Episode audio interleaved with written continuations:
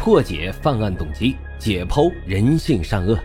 大家好，欢迎收听老白茶馆，我是主播莫不白。好了，言归正传，我们开始讲今天的案子。一九九三年六月二十三号深夜，弗吉尼亚小城马纳萨斯中心医院的医生护士们被紧急召到了医院。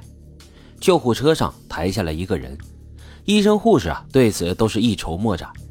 这个病人。被妻子切掉了生殖器，只见病人呻吟着告诉医生，他老婆拿着他的命根子跑掉了。没办法，医生只好先输血给伤者续命，同时焦急地等待着警方的消息。警察这个时候已经控制了情绪激动的老婆，只见他浑身是血，歇斯底里着，在精神医生的介入下，这才终于平静下来，并且回忆说，事发后。她慌忙的开车去找朋友帮忙，随手呢就把老公的命根子丢到了车窗外。断肢再植手术啊，那需要争分夺秒，因为时间越久，接回去的成功率就越低。于是警方联合消防员，在这个捡到手老婆的指引下，封锁了路段，在路边的草丛中开始了寻根行动。好在啊，老婆没有说谎，没过多久。消防员们就找到了那个沾满血的器官，他们从附近的便利店里装了一袋冰块，把那块宝贵的肉用包热狗的包装袋给装了起来，火速送到了医院。医生们也是赶紧动手，花了五个多小时才把那些细如发丝的血管和神经一一接上，手术最终取得了成功。那医生这头先告一段落。警察那边对这起伤害案件的调查才刚刚开始，这什么仇什么怨呢？对老公居然下这样的狠手！如果把这时间回到四年前他们美好的婚礼啊，我想谁都猜不到会有今天这样的结局。当年的婚礼上，新娘露娜一脸甜蜜地回忆起丈夫约翰对她浪漫的求婚。丈夫把自己带到了超大的泳池旁边，突然指着水底说。咦，你看那水底下好像有什么东西。然后呢，二话不说就脱了衣服潜了下去，结果捞出来一个小盒子递给了女朋友。打开一看，里面是一枚闪闪发光的钻戒。不过男方的讲述啊，则是另外一个版本，说露娜呢是一个来自南美厄瓜多尔的留学生，在一次联谊舞会上认识了在海军服役的约翰。本来也就是年轻人正常的谈谈恋爱，没什么大不了的。然而约翰却发现，露娜的目的其实是想嫁给美国人，最终拿到绿卡。约翰回忆说，当时他完全没有准备好结婚，但是露娜呢，一哭二闹三上吊，各种施压。有一次在家庭聚会当中，主动拿出一枚戒指套到了自己的手指上，当众逼婚。这约翰是骑虎难下。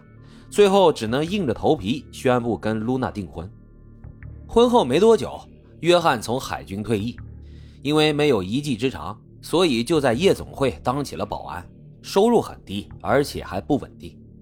露娜呢，则开始承担起了养家的重任。她在一家美甲店打工，付房租、买吃的、养老公。这贫贱夫妻百事哀啊，经常有陌生女人打电话到家里，要老公出去。后来，露娜得知这些都是夜总会的脱衣舞娘，于是这夫妻俩三天两头的在家里吵架，甚至是动手。最后，这约翰干脆就破罐子破摔：“你不让我跟其他女人接触是吧？啊，那好，那我干脆就不上班了。”不上班，闲着无聊的约翰靠着喝酒和看电视打发时间。他酗酒的老毛病也复发了。这喝多了的约翰常常是说着说着就动起了手来，俩人甚至啊从家里一直打架，能打到床上去。妻子不止一次的跟美甲店的老板哭诉自己老公的性暴力，这老板娘呢也劝他离婚，可是露娜却很犹豫。这一方面，她觉得这婚姻啊还可以挽救一下；另一方面，她的确指望着老公拿这张美国绿卡呢。两人因为动手而多次报警，这老婆也经常穿着长袖衣服来掩饰手臂上的淤青，俩人的婚姻是摇摇欲坠。终于，那根压垮骆驼的最后一根稻草还是来了，露娜怀孕了。尽管婚姻不如意，但是她对这个小生命的到来还是非常期待的。但约翰却说根本就没有做好准备要当爸爸，而且两人现在的关系和经济状况也不适合要小孩，所以啊，赶紧找个医生给我处理掉吧。丈夫明确表示，你要是硬要生，咱们就离婚，而且啊，甭指望我负责任何的抚养责任。这老婆呢，只能流泪打掉了胎儿。在做流产手术的时候，这个渣男居然在一边嘲笑道：“说露娜就像个开了线的残次品的娃娃。”本来心情就异常压抑的露娜，对丈夫是极端的厌恶和失望。为了支付必须的房租、水电，手术后没多久的露娜又回去上班了。她知道离婚只是个时间问题，于是开始想各种法子捞钱。给自己也留条后路，可惜呀，他没走正。他先是在百货商店偷了价值千元的名牌衣裙，出门的时候呢，却被抓了个正着。为了得到从轻处罚，他必须要缴纳高额的罚款。于是，他又利用老板娘兼朋友的信任，从美甲店陆陆续续的偷窃了六千块钱的现金。当然了，这事儿最后还是东窗事发了。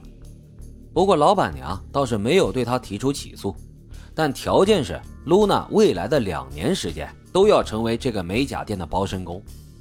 多方的压力加上流产以后的身体和心理都还没有恢复，所以啊，露娜性格大变，喜怒无常，工作的时候也时常出错。这样的恶性循环一直拖到了案发的六月二十三日。头天晚上，夫妻两个呢在公寓里又是大打出手。约翰放出了狠话：“这日子呀，没法过了，离，赶紧离！”